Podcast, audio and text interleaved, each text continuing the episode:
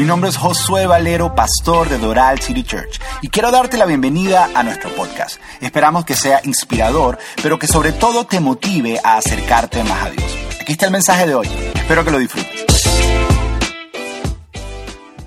Bienvenidos a Doral City Church, una vez más, como dice serio, si es tu primera vez con nosotros, te damos la bienvenida, gracias por acompañarnos, gracias por estar aquí. Eh, mi nombre es José Valero, soy venezolano, algún venezolano por ahí. Madrugadores los venezolanos, ¿ah? chévere. Con tal de que te den algo gratis, vienes a agarrarlo. Ok. Nuestra visión es bien sencilla y bien fácil.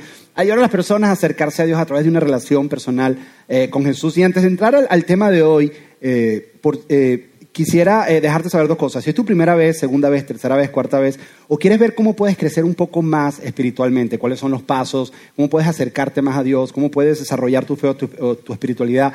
Eh, hoy, el día de hoy, tenemos una reunión que se llama Next. Próximo paso para acercarme a Dios. Al final de la segunda reunión que nosotros tenemos, eso es la 1 y 45, es una conversación que van a tener conmigo. Yo voy a estar, vamos a hacer preguntas y respuestas y te voy a dejar saber cuál es el próximo paso que nosotros hemos identificado que te puede ayudar a acercarte a Dios. La reunión va a ser aquí mismo. Eh, por lo general la hacemos en el salón de conferencia, pero se convirtió en el, cuartico de ventas de At The entonces no podemos hacerlo ahí entonces la vamos a tener aquí al final de la segunda reunión. Estás más que invitado, más que invitada, es completamente gratis. No va a tardar más de 15 minutos, 20 minutos, eh, te lo prometo. Y hoy es la última parte de la serie de Movie, la serie más esperada del año. Pero eso no significa que lo que viene no es bueno. Dejarte saber que la próxima semana comenzamos una nueva serie. Nueva serie es ideal para traer invitados, para seguir conectados con nosotros.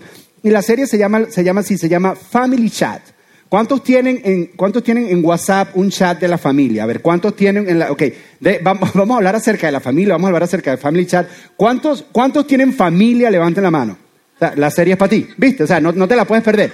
Eh, o sea, está diseñada para ti. Vamos a hablar acerca de qué es la familia, las dinámicas que se dan en la familia, relación en el matrimonio, relación entre hermanos, relación entre padres e hijos. Y tenemos algunas sorpresas que no hemos hecho nunca durante esta serie. Así que no te puedes perder esta serie, se llama Family Chat, la próxima semana. Ahora, hoy es la última parte de nuestra serie At the Movies. Hemos estado, ¿por qué hacemos una serie llamada The Movies o por qué eh, hacemos una serie viendo películas? Por varias razones, pero la principal es que nosotros creemos que Dios siempre está hablando, la pregunta es si nosotros estamos escuchando. Y Dios nos ha venido hablando a través de algunas películas ya por tres semanas. hemos visto Bird Box, hemos visto Aladdin, hemos visto Endgame. Esas son las tres que hemos visto. Ahora, quisiera saber cuál fue tu favorita. Yo voy a contar hasta tres y tú me vas a gritar cuál fue tu favorita de las tres. Bird Box, Aladdin y Endgame. Cuando yo diga tres, tú me dices cuál es tu favorita. ¿Ok? Todos gritan al mismo tiempo. ¿Ok? Uno, dos, tres.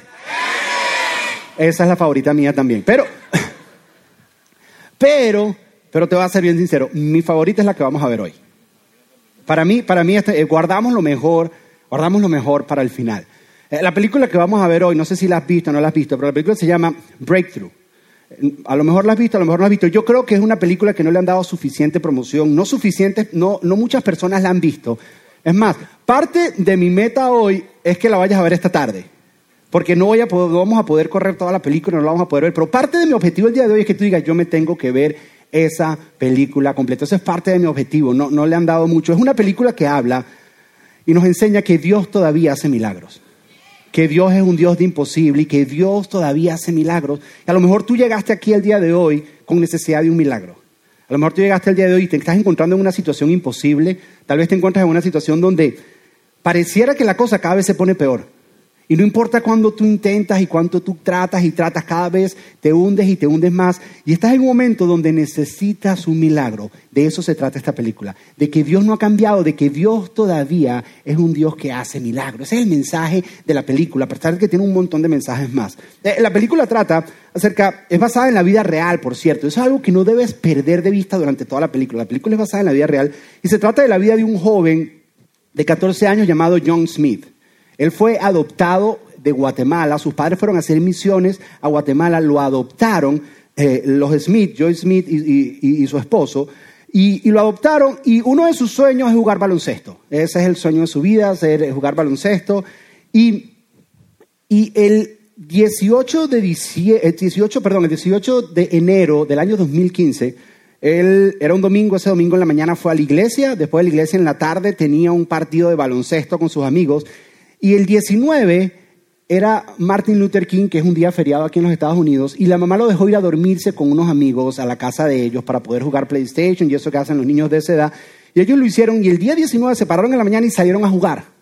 Ellos estuvieron jugando, estuvieron compartiendo. Eh, vive, él vive hasta el día de hoy en, en, de donde es Sergio, de Missouri, de, de San Luis, Missouri. Eh, él, él, vive en San Luis, Missouri, y ahí el clima en esta época es invierno, es bien frío, y se pusieron a jugar en un lago que estaba congelado. Los tres muchachos están jugando uno con los otros, y de repente ocurre algo, ocurre algo que les cambia la vida, que les cambia la vida para siempre.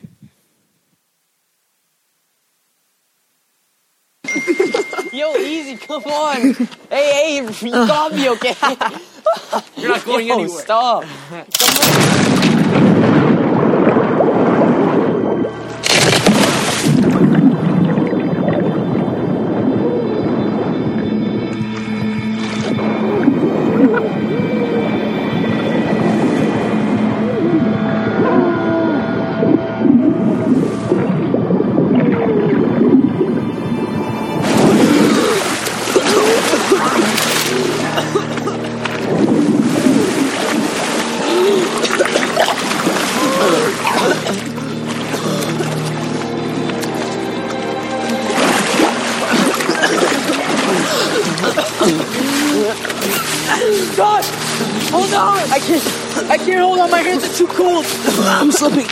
I'm slipping. I can't get up. Here, I'll push you out. Here, I got you. Hold on.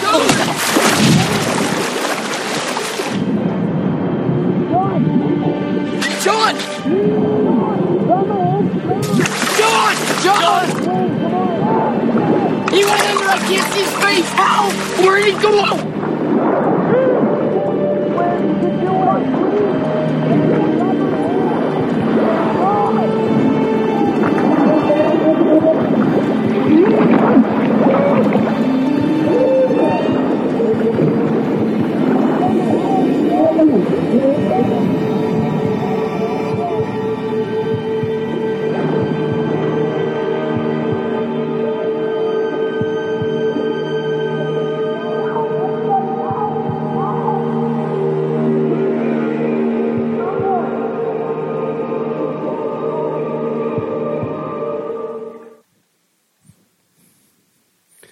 Los otros dos chicos los pudieron sacar, pero John Smith tuvo 15 minutos debajo del agua. Cuando lo sacaron, no tenía, sufría de hipotermia por el frío, el agua congelada. Tuvo 15 minutos sin pulso y no había actividad cerebral. Lo sacaron de ahí y lo llevaron para emergencia al hospital lo más rápido posible y por 45 minutos trataron de revivirlo. Hicieron todo lo posible, 45 minutos. Tenía una hora sin pulso, sin respiración y sin actividad cerebral. Una hora. Trataron por 45 minutos y trataron y trataron y trataron hasta que ya no pudieron más y el doctor lo declaró muerto. ¿La causa? Ahogo. Se ahogó. Y el doctor dice, lo único que nos queda es esperar que llegue la familia para darles la noticia. Le dicen, ya llegó la mamá y una de las enfermeras le dice, yo voy y le doy la noticia y el doctor dice, yo, yo, yo voy y se la doy. Y le dice, hemos hecho todo lo posible para salvar a tu hijo, pero fue imposible. Fue mucho tiempo bajo del agua. Ya tiene una hora sin pulso. Ya tiene una hora sin actividad cerebral. Ya, tiene una hora sin respirar. Es imposible. Y le dicen, lo único que podemos ofrecerte es que pases a la sala y te despidas de tu hijo. Tómate todo el tiempo que necesitas y despídete de su hijo. Ella entra a la sala y encuentra al hijo. El hijo, presta atención, el hijo no tiene ninguna respiración artificial, no tiene ninguna máquina pegada a él que lo está manteniendo con vida. Él, él está muerto, está frío, es un cadáver, está muerto. Esto ha pasado en la vida real. Y la mamá, en lugar de despedirse de su hijo, ella decide hacer otra cosa. Yo quiero que tú veas lo que hace su mamá.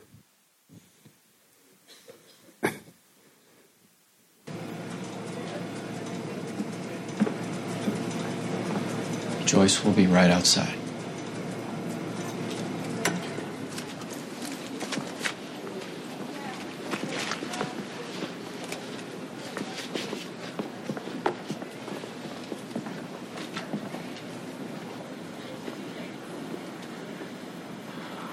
Please uh, take as long as you need to say goodbye.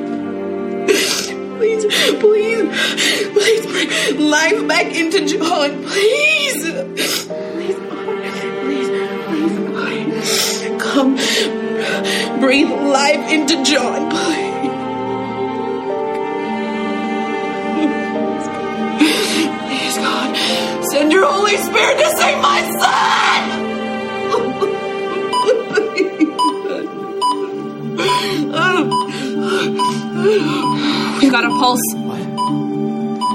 We've got a pulse!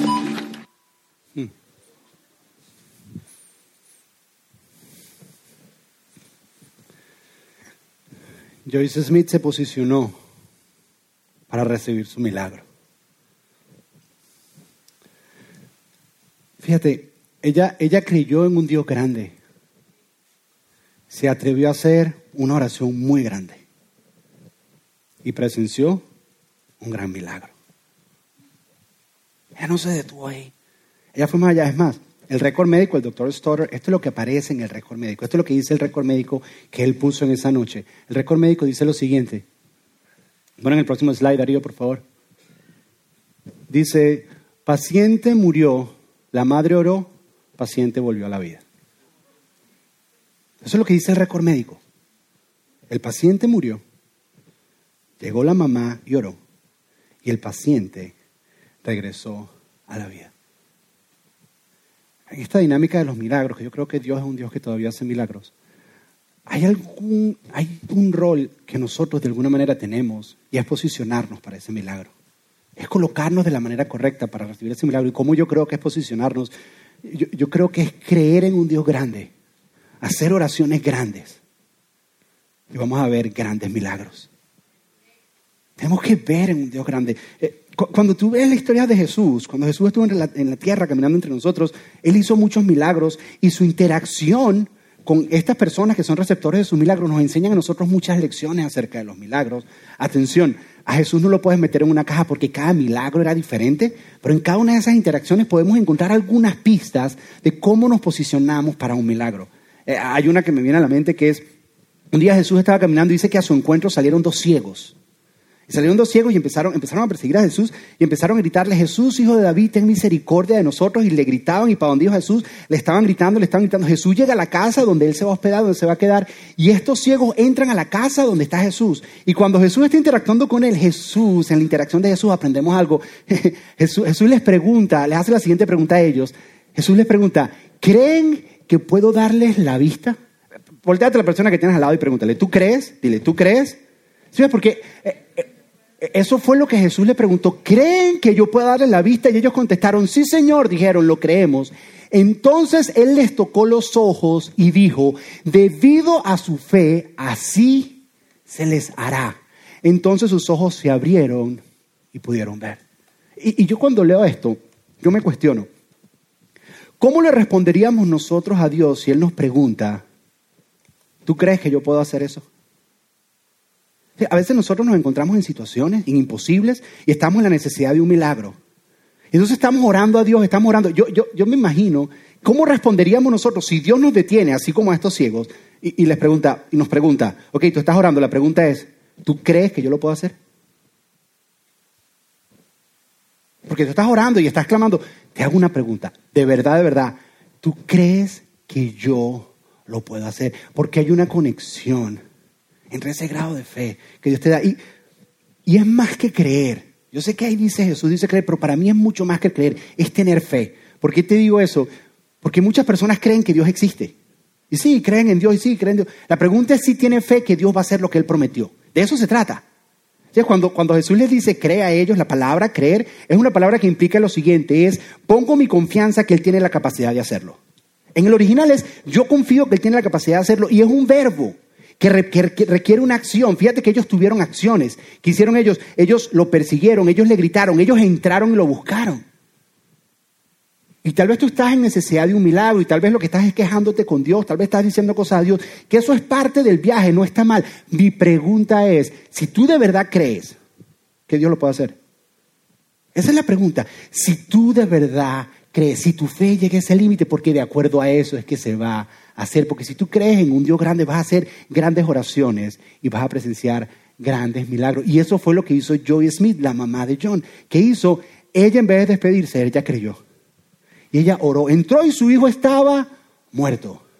Y ella dijo, Espíritu Santo, ven y dale vida a mi hijo en este momento. Y lo creyó y él volvió a la vida. Ahora, esto es solo el principio del viaje. Esto es solo el principio de la tormenta. De ahí se llevan a John y lo tienen que llevar al Children's Hospital de San Luis porque el hospital donde él estaba no, no lo podían atender. Y lo ve un especialista, especialista a nivel mundial en lo que tiene que ver con hipotermia y lo que tiene que ver con personas que se, están, que se ahogaron. Y él lo ve y le dice, sabemos que John está vivo, no entendemos cómo. Pero yo llevo muchos años haciendo esto, le dice el doctor. Llevo muchos años. Y no he visto a nadie salir de la situación en la que está John. Después de una hora sin oxígeno, sin actividad cerebral, no entendemos cómo está, pero creemos que es imposible. Y le dice lo siguiente, es más, yo creo que se preparen, porque John no va a sobrevivir la noche. Mira.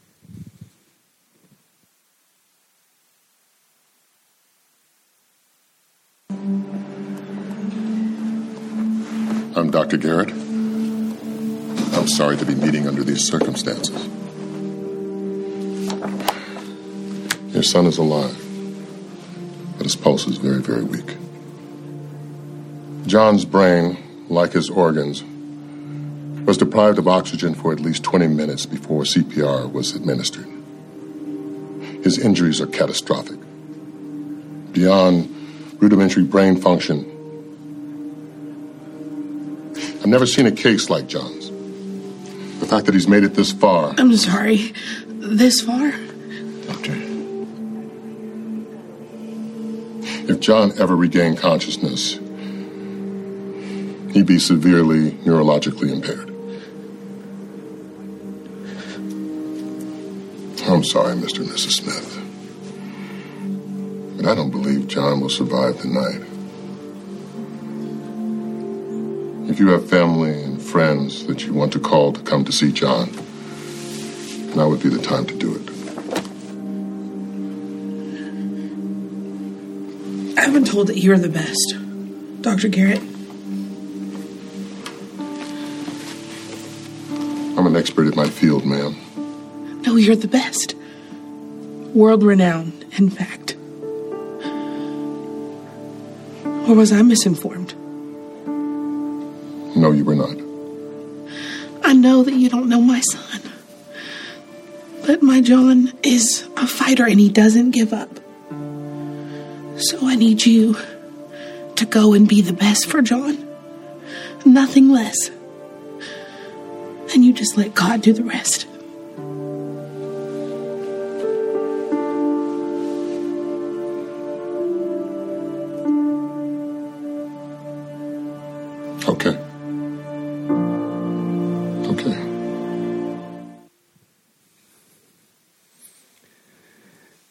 Manera de responder tal vez a la tormenta más fuerte que le pueden dar a una madre, a la más fuerte en la vida? tu hijo no sobrevive a la noche. ¿Y qué manera de contestar? Ella, ella se encontró con un imposible delante de ella. Es la tormenta más fuerte que una puede enfrentar, un, un imposible.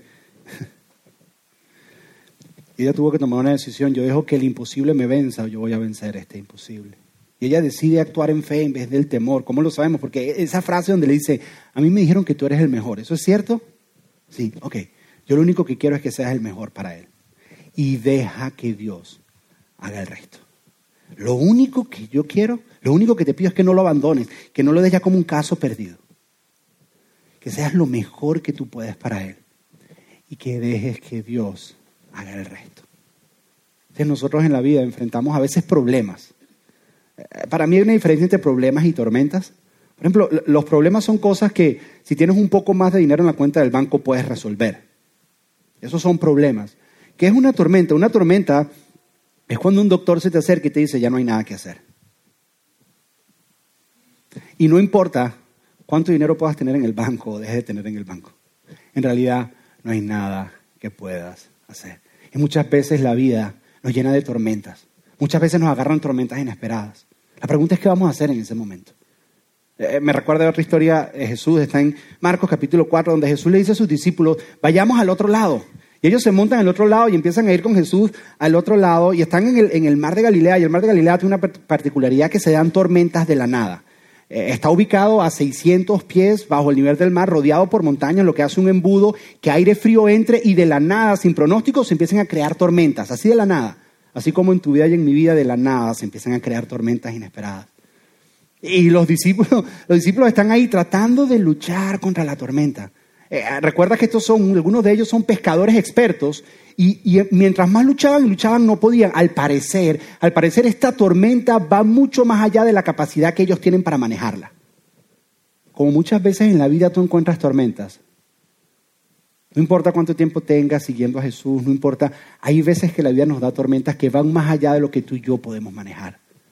La pregunta es qué vamos a hacer en ese momento. Lo que trataron de hacer los discípulos fue luchar y luchar y luchar y luchar contra la tormenta. Pero mientras más luchaban, más se hundían, más se ahogaban, menos podían. Hasta que uno de ellos se recordó que Jesús estaba con ellos. Durmiendo en la parte de atrás. Y muchas veces Jesús parece que está durmiendo porque es que tú no lo has invitado a tu tormenta. Parece que Él está durmiendo, pero es que tú no lo has invitado. Y uno va y se le acerca y despierta a Jesús y le dice, le dice, le dice, no te importa que nos estemos muriendo, no te importa que nos estemos ahogando. Hasta este punto, yo que leo la Biblia con imaginación, yo me imagino que lo que este discípulo estaba pensando es, ayúdanos a sacar el agua del barco. Ayúdanos a sacar agua, a ti no te importa, ayúdanos a remar más fuerte, porque hasta este momento ellos nunca habían visto a Jesús hacer lo que va a hacer. En su mente ellos no pueden dimensionar eso. Ellos lo que están diciendo es, necesitamos un par de manos más para sacar agua del barco, porque esta tormenta está demasiado grande. Y despiertan a Jesús y Jesús, Jesús se despierta y, hace lo siguiente, dice, cuando Jesús se despertó, reprendió el viento y le dijo a las olas, silencio y cálmense. De repente el viento se detuvo y hubo una gran calma. Y luego le preguntó, ¿por qué tienen miedo? ¿Todavía no tienen fe? ¿Por qué tienen miedo? Si ellos pensaban que Jesús iba a sacar agua y Jesús dice que ellos quedaron aterrados, dijeron, ¿quién es este hombre que puede calmar la tormenta? Ellos ni siquiera se habían imaginado eso. ¿Por qué tienes miedo? Esta, esta es la pregunta que yo te quiero hacer. Con esta lección que aprendemos aquí de Joyce, es lo siguiente.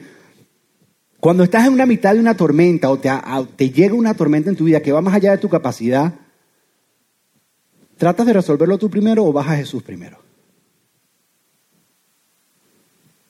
Porque ellos fueron a despertar a Jesús ya al último momento. Y esa es nuestra tendencia. Nuestra tendencia es querer resolverlo nosotros y no ir a Jesús primero. A ellos se les había olvidado que el que controla la tormenta estaba con ellos en el barco. Y tal vez tú necesitas un milagro y has estado tú tratando y tratando en tus fuerzas y sientes que te ahogas y te ahogas y se te ha olvidado, escúchame bien, que Jesús está contigo. Y pareciera que está dormido, pues es que tal vez no lo has invitado. Tal vez no lo has invitado a que Él calme, que Él calme la tormenta. Eso fue lo que le pasó a Joyce. Ella quería, en este deseo, John sobrevive la noche, tiene varios tiempos en estado de coma. Y ella siente una carga de que ella tiene que controlar el resultado de esto. Ella dice, yo desde que desde muy joven he controlado el resultado de todo, todo lo trato de manipular, todo lo trato de controlar. Dice, le digo a mi esposo qué corbata se tiene que poner, le digo a mi hijo cómo tiene que gastar el dinero, eh, al pastor de la iglesia le digo cómo se tiene que peinar. O sea, yo, yo trato, trato, a mí con eso no tienen problema conmigo. Eh, yo, yo trato de controlar todo, dice, yo, yo trato de controlarlo todo, pero creo que esto no lo puedo controlar. Sí, es porque la tormenta era mucho mayor que su capacidad de poder controlarla. Ella siente una carga en sus hombros. Ella cree que la razón por la que su hijo está con vida es porque ella está ahí al lado de la cama. Y tiene que estar ahí, porque si no está al lado de la cama y siente una carga que ella tiene que controlar el resultado, que es ella la que está empujando, que es ella la que puede, que es ella, que es ella, hasta que llega alguien y le dice, te hago una pregunta, ¿qué tal, qué tal si le sueltas el control a Dios? ¿Qué tal si le sueltas a Dios el control? Y dejas que Él dé el resultado final. Y en ese momento, para mí, Joyce, hace uno de los actos de fe más grandes de toda la película. Para mí se requiere más fe para esto que para la oración que hizo para despertar a su hijo. Hace uno de los actos de fe más grandes en toda la película. Con su hijo ahí en coma. Mira lo que dice.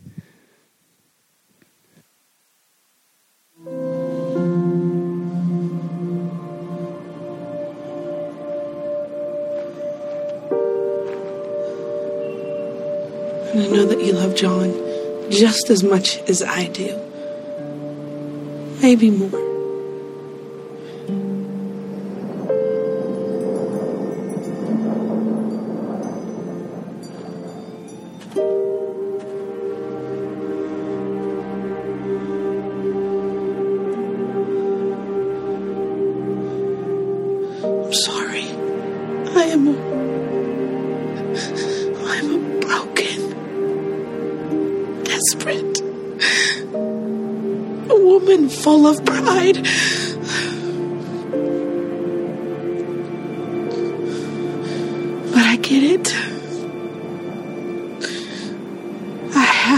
Let him go.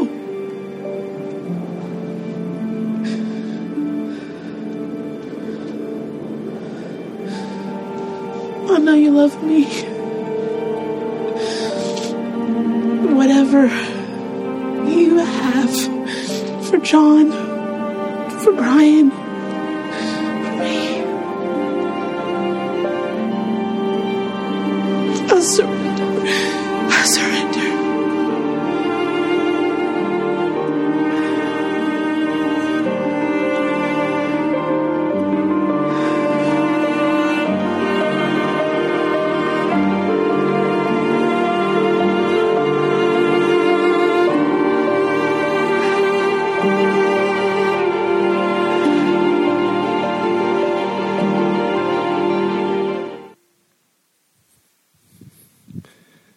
ese momento, Joyce entendió que lo que Dios realmente quería era que ella soltara el control. Que el resultado final no dependía de ella. Que tenía que soltarlo y soltarlo representa que una de las opciones es que muera. Eso es soltarlo. Eso es una de las opciones. Entonces, muchos de ustedes están agotados porque están tratando de ayudar a Dios a cómo solucionar la situación. Eso te tiene agotado y te tiene cansado. Tengo una pregunta. ¿No, ¿no será que Dios quiere que se lo sueltes? Están que ya, ya no puedes más. Y quieres ayudar a Dios y decirle, es así que lo tienes que hacer, es así. Y, y, y si te das cuenta y te pones a analizar, mientras tú tratas, más tratas de a Dios, más te hundes. Las olas son más grandes, la tormenta se hace más fuerte, hasta que llega un punto que vas a ir donde Él y le vas a decir, ahora es que necesito tu ayuda. Y llega el punto donde dices, ya, ¿sabes qué? Ya, yo me rindo. Yo me rindo. Que se haga tu voluntad. Yo me rindo. La única forma de pasar esta tormenta es dejando que tú tomes la decisión del resultado final. No existe otra. Eso me hace recordar lo que dice Romanos 8, 28, que dice que para los que aman a Dios, todas las cosas cooperan para bien. Dios hace que todas las cosas cooperen para bien. Ahora, déjame, para que para los que son llamados conforme a su propósito. Ahora, eh, entiende lo siguiente, que cooperan para bien o que sirven para bien o que ayudan para bien, dependiendo de la traducción, la, la traducción que tú tengas, no significa que todo es color de rosa. Es más, no significa que el resultado final es lo que tú estás esperando. Puede ser que el resultado final no es lo que tú esperabas y al principio no se siente bien. Pero con el tiempo, tú vas a decir, ah, ok, me ayudó para bien, porque para los que aman a Dios. Entonces, ¿qué es lo que nosotros tenemos que aprender? Nuestro trabajo es perseverar, nuestro trabajo es continuar adelante, pero sin tratar de controlar el resultado final. Ese es nuestro trabajo. Nuestro trabajo es creer con fe, orar, continuar haciendo lo que tenemos que continuar, pero no controlar el final. Decir al final, ¿sabes qué, Dios? Yo estoy intentando, pero er, er, eres tú quien va a decir qué es lo que va a ocurrir al final. Y tenemos que aprender a tener paz con la voluntad de Dios al final. Y decir, ok, esto fue, tú eres un Dios bueno. Y tal vez no era lo que yo esperaba, pero ya estoy del otro lado de la tormenta. Y eventualmente todo va, a encajar en un gran mosaico tuyo que ahorita no puedo ver. Pero todo al final, todo al final va a estar bien. Porque Él hace todo bien. Ahora, a John le tuvieron que inducir un estado de coma. Porque los pulmones los tenía llenos de sangre, no podía respirar por él mismo. Y el cerebro se le estaba inflamando, lo que le causó todas estas lesiones cerebrales y la medicina que le echan o que le están dando, administrando, perdón, para poder generar este estado de coma le empieza a hacer daño a su cuerpo. Y la única opción es despertarlo.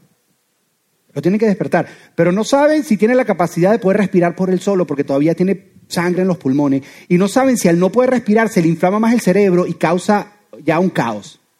Y es el momento final, llama una vigilia, todo el mundo está orando. Ahora, to toda esta historia me recuerda una historia de la Biblia.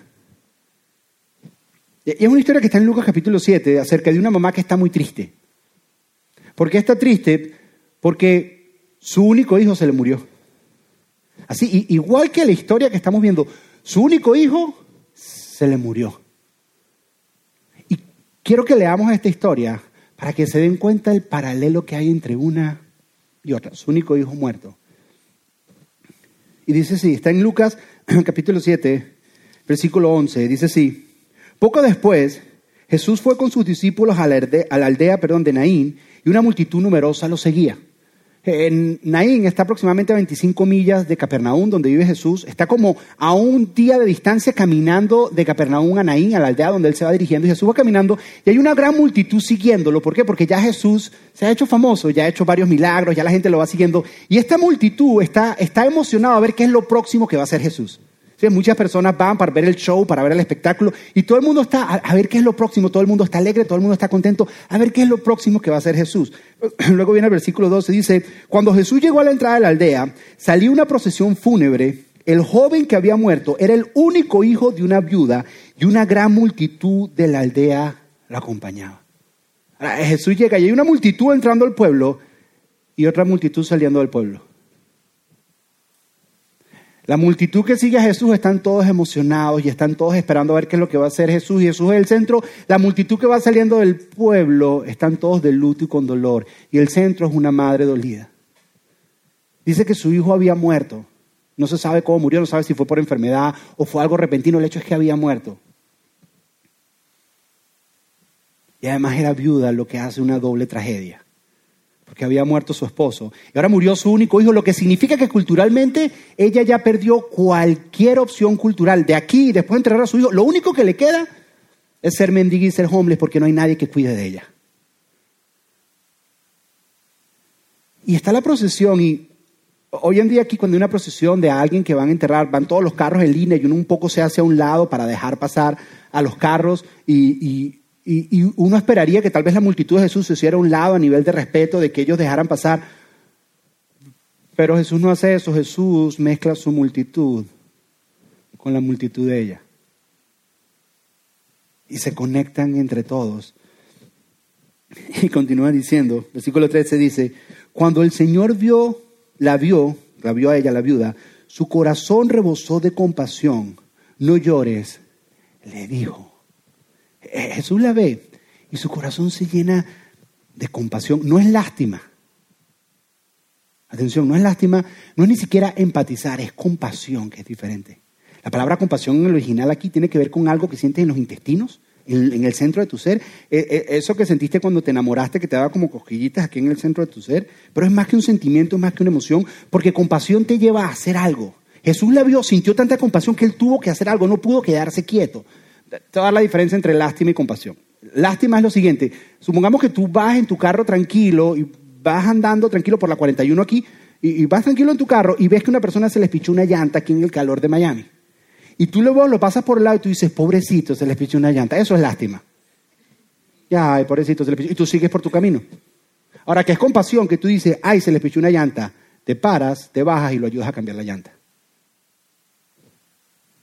Es compasión.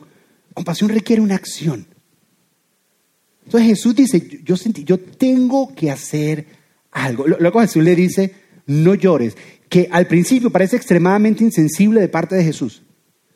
Porque lo peor que tú puedes hacer para una persona que está en luto es decirle que no llore. Una cosa que nosotros nos enseña cuando una persona está en luto es decirle, lo peor que puedes hacer es no llores. Uno por lo general le dice, ¿sabes qué? Llora, tranquila, saca todo eso que tienes dentro de ti. Pero Jesús se le acerca y Jesús le dice, no llores. Tú dices, Jesús, pero qué insensible eres. ¿Cómo le dices que no llore? Ahora, fíjate, hay una diferencia. Porque cuando tú y yo decimos que no llores a esa persona, cuando tú dices a esa persona no llores, por lo general tu motivación no es la persona, eres tú. Porque tú te sientes incómodo viendo a la persona llorar y que tú no puedes hacer nada al respecto. Tú te, tú te sientes como que incómodo, como, no llores que, no llores. Ese. Pero el no llores de Jesús es diferente. El no llores de Jesús se parece a esto. Cuando mi hijo Coco está en un problema que no puede y me llega llorando, y es un problema que él no puede resolver, que es más allá de su capacidad, yo me le acerco y le digo, no llores, papi va a hacer algo, no te preocupes. Es un no llores porque vengo a darte una solución a tu problema. No llores porque estoy a punto de cambiar tu historia. No llores porque esto lo voy a cambiar. No es un no llores para que no te sientas. No, no llores porque en mi compasión estoy a punto de hacer algo. Voy a cambiar esta historia. No llores más. Es por eso que Jesús le dice no llores. Si hay algunas personas aquí que están viviendo imposibles y han clamado a Dios. Y Dios hoy te dice no llores. Yo he escuchado tu clamor. Y voy a hacer algo. Siempre entiende que sea algo que Jesús va a hacer, no necesariamente lo que tú quieres, pero Él va a hacer algo en su corazón de compasión. Luego, luego la historia de esta mujer continúa, dice, luego se acercó el ataúd y lo tocó, y los que cargaban el ataúd se detuvieron. ¿Por qué se detuvieron? Porque Jesús era un rabino y los rabinos no pueden tocar nada que tenga un muerto, porque se contaminaba. Le daba, yo no sé, lechina o yo no sé qué le daba, se contaminó. Entonces, él no, no, no podía tocarlo.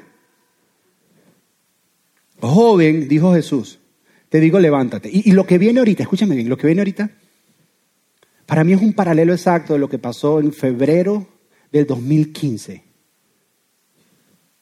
a John y a Joyce. Lo que viene ahorita es lo siguiente. Versículo 15 dice, entonces el joven muerto se incorporó y comenzó a hablar. Y Jesús lo regresó a su madre. John! John! John! Sueño. Can you understand what I'm saying? It's mom and dad, and everyone's here.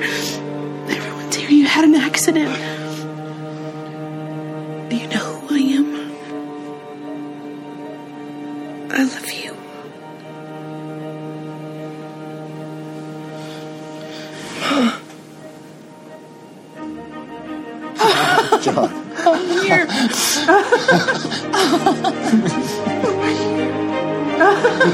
I'm here, baby. I'm here. Joyce.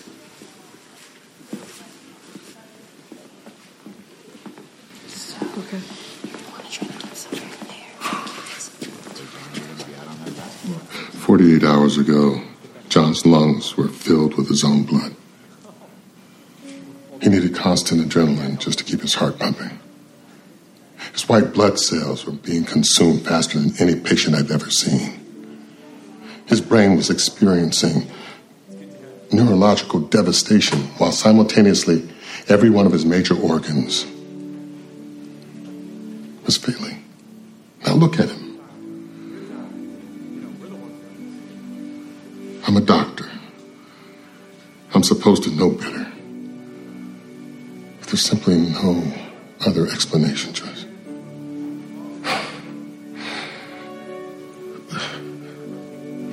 Son's a miracle. Thank you.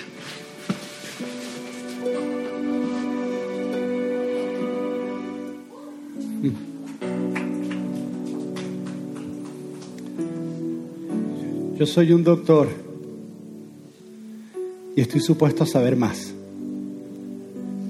Pero no existe ninguna otra explicación. Tu hijo es un milagro. Porque Dios todavía hace milagros. Y tal vez tú entraste hoy acá con un imposible, con necesidad de un milagro. Tal vez te encuentras en una situación donde has tratado y tratado y mientras más tratas más te hundes y no sabes, no sabes qué hacer. Ya tú no puedes más. Es más, estás que tiras la toalla, estás que te rindes, estás que no das más. Yo, yo quiero decirte que Dios no ha cambiado. Dios todavía hace milagros. Que, que nosotros aquí adoramos a un Dios, y yo creo esto, un Dios que las cosas muertas las vuelve a la vida. Que agarra huesos secos y les da vida. Yo creo en ese Dios. Yo creo en ese Dios.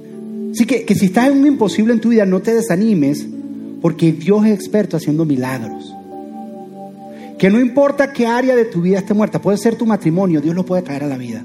Pueden ser tus finanzas, Dios las puede traer a la vida. Puede ser tu familia, Dios la puede traer a la vida. Puede ser tu esperanza, Dios lo puede traer a la vida. Tus sueños, Dios los quiere traer a la vida. No solo puede, Él quiere.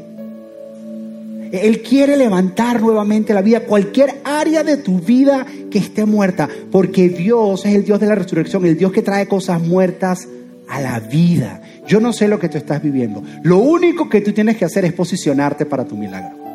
Es lo único que tienes que hacer. Posicionarte para tu milagro. Tienes que escuchar su voz en medio de la tormenta. Escúchame bien. Y Jesús te va a encontrar en la incertidumbre. Él no te va a sacar de la tormenta. Él te va a encontrar ahí en la mitad para que tú confíes en Él. Ahí es donde Él, ahí es donde Él te va a encontrar. Tienes que clamar a Él, así como esa mujer clamó. Y tienes que fijar tus ojos en Él. Mirarlo a Él fijamente. Y cuando fijes tus ojos en Él, escúchame bien, escúchame bien. Vas a entender que puedes estar confiado. Porque Él te va a llevar. Escúchame bien a un lugar más allá de lo soñado.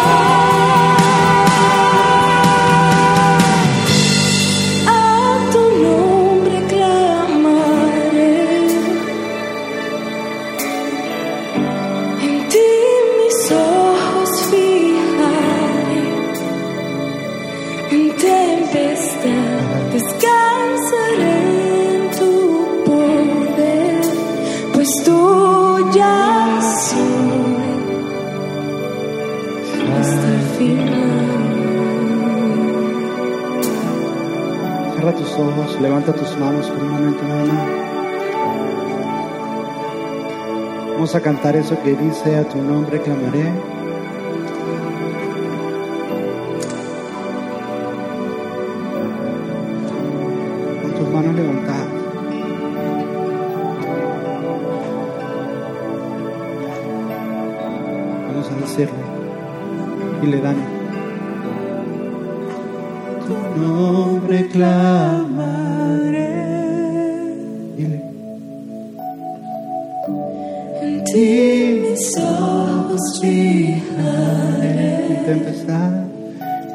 Tempestad descansaré en tu poder, Dile pues tuyo soy hasta el final.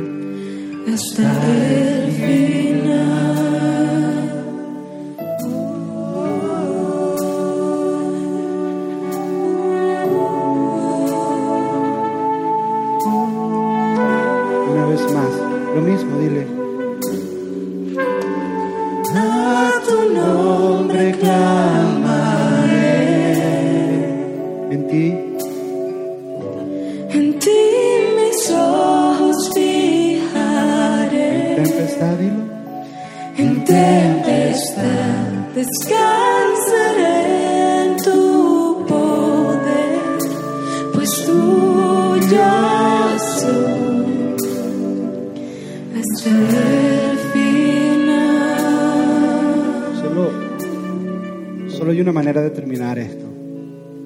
Que si tú estás aquí en medio de nosotros y te encuentras en un imposible y necesitas un milagro, tú necesitas un milagro y te quieres posicionar para fe, para que Dios obre algo, quiero pedirte que ahí donde estás te coloques de pie, porque me encantaría orar por ti. Tú necesitas un milagro. Tú necesitas que Dios haga algo que va más allá de tu capacidad. Tú necesitas ver a Dios real en tu vida. Tú necesitas, tú necesitas despertarlo hoy. Y es hora de despertarlo. Y hay algunos aquí que en el momento de la oración lo que tú tienes es que empezar a creer verdaderamente que Dios puede hacerlo. A lo mejor tu oración ha sido una oración de queja, que está bien la queja, es parte del proceso, pero, pero es hora de pararte como esos ciegos o pararte como esa mamá y decir, tú puedes hacerlo, yo lo creo. A lo mejor ese es el cambio que Dios quiere producir en ti.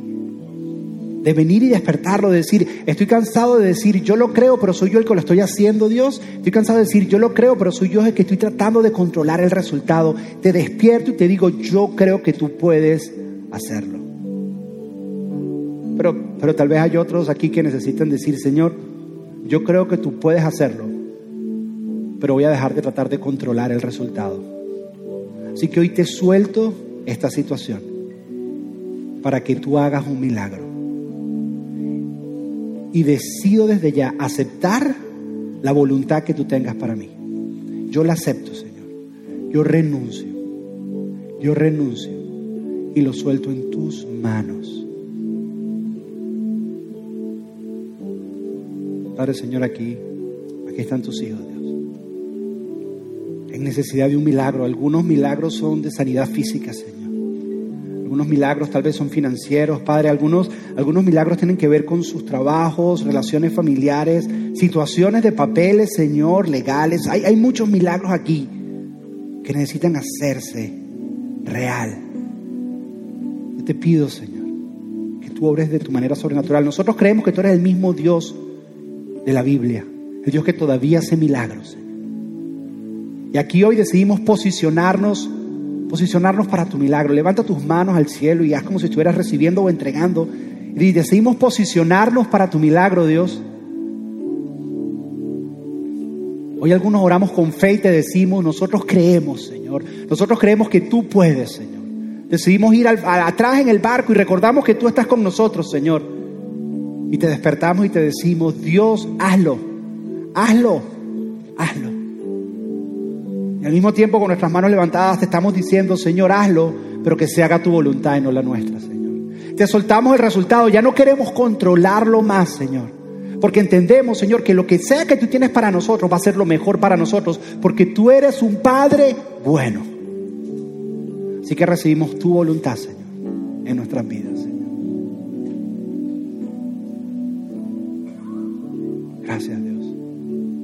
Gracias, Dios.